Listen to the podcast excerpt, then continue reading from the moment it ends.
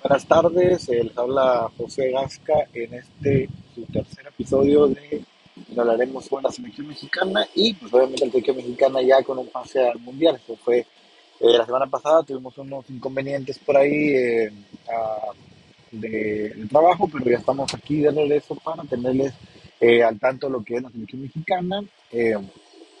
El viernes de la semana pasada se dieron a conocer los grupos y los tres rivales que tendrá la selección mexicana en el Mundial de Qatar eh, 2022, que se celebrará de noviembre a diciembre. Y pues el sorteo arrojó eh, tres, tres mm, rivales. mm, Por ahí se puede decir que a México le puede tocar eh, en un grupo donde, si bien hay para quedar en segundo lugar, incluso en primero, creo que es un volado para ver qué le puede tocar a nuestro, nuestra selección.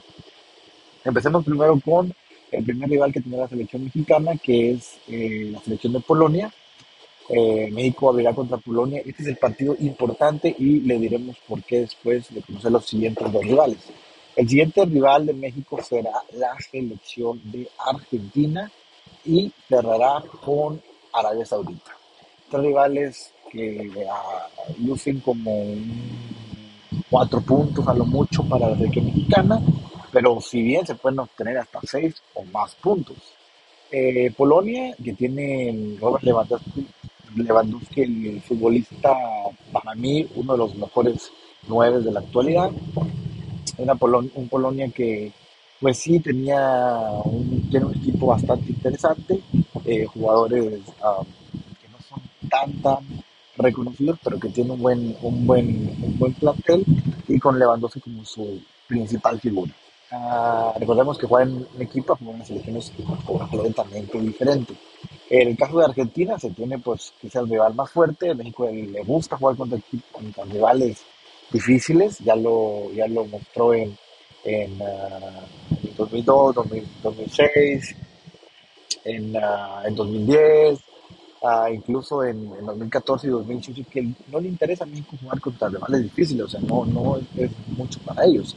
El problema es, normalmente las selecciones débiles son las que terminan por complicarle la, la- el pase a la selección mexicana, y el tercer rival sería eh, Arabia Saudita, que en su ah, papel funge como el rival débil, pero es una selección que viene, que viene incluso teniendo jugadores importantes y es un incógnito. Entonces, yo pronostico que la selección mexicana eh, le ganará a Polonia, le va a empatar a la selección de, ah, de Argentina y le ganamos a Arabia Saudita con total de 7 puntos. México va eh, va a ir eh, empatado con, con Argentina y se va a dar por ahí un duelo interesante y pues por ahí ver la diferencia de goles. Pero yo pronostico eso a lo que puedo ver ah, del equipo. Creo que contra Argentina es el rival más complicado, pero incluso Polonia también se puede complicar si la selección mexicana no,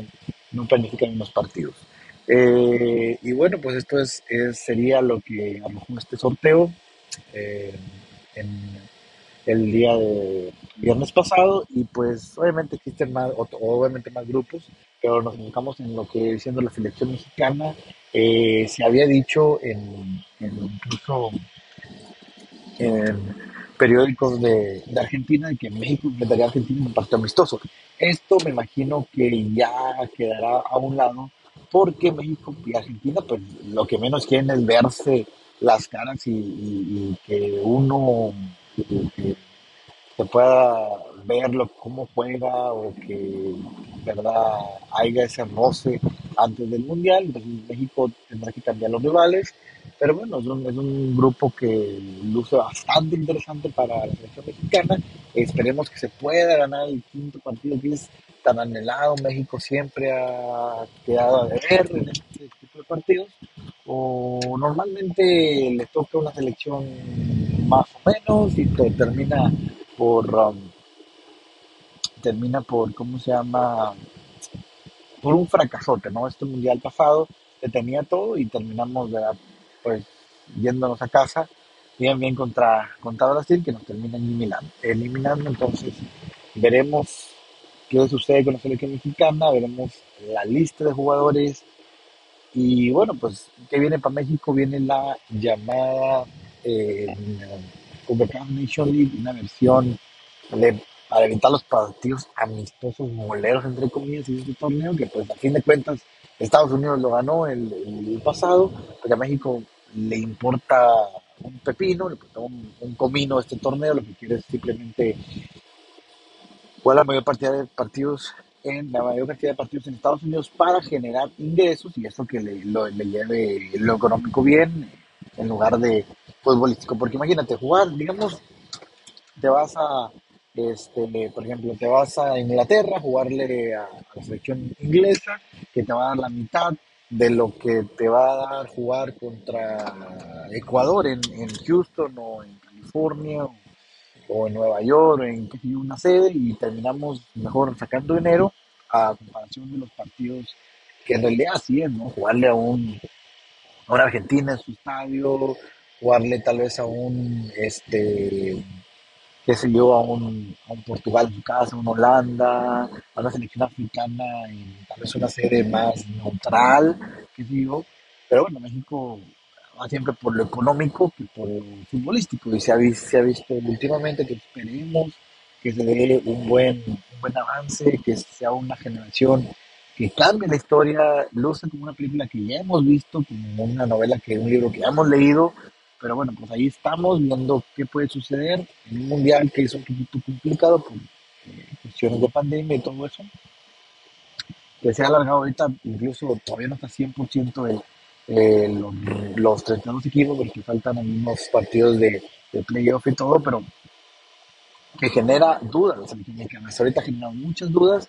Eh, si ahorita mismo es un 11 titular que puede enfrentar a, a- a Polonia en eh, cuando inicie el mundial.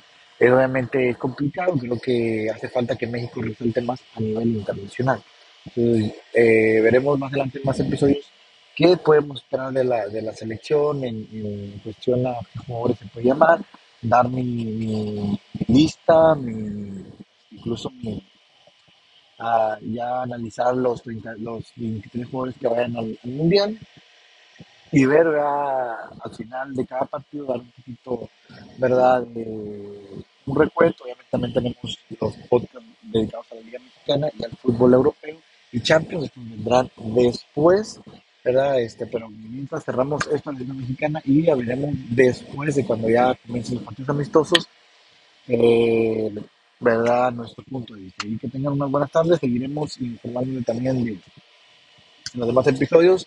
Eh, les, um, eh, les agradecería una compartir esto en sus redes sociales, eh, con sus amigos para que esto vaya creciendo y acepta críticas constructivas y críticas que, que generen un poquito más de contenido. Obviamente esto más enfocado al fútbol y obviamente también me gustaría ver un, espacio para eh, fútbol local, lo cual es un poquito complicado porque no todos los equipos este, conocen lo que es el fútbol local, pero hablar un poquito de los toros, ¿no? De, de aquí los- de, de mi área o un poquito enfocado en la MLS. Pero bueno, cerramos este episodio y veremos qué pasa con México, una moneda al aire y a ver qué sucede. Nos vemos en la próxima. Bye.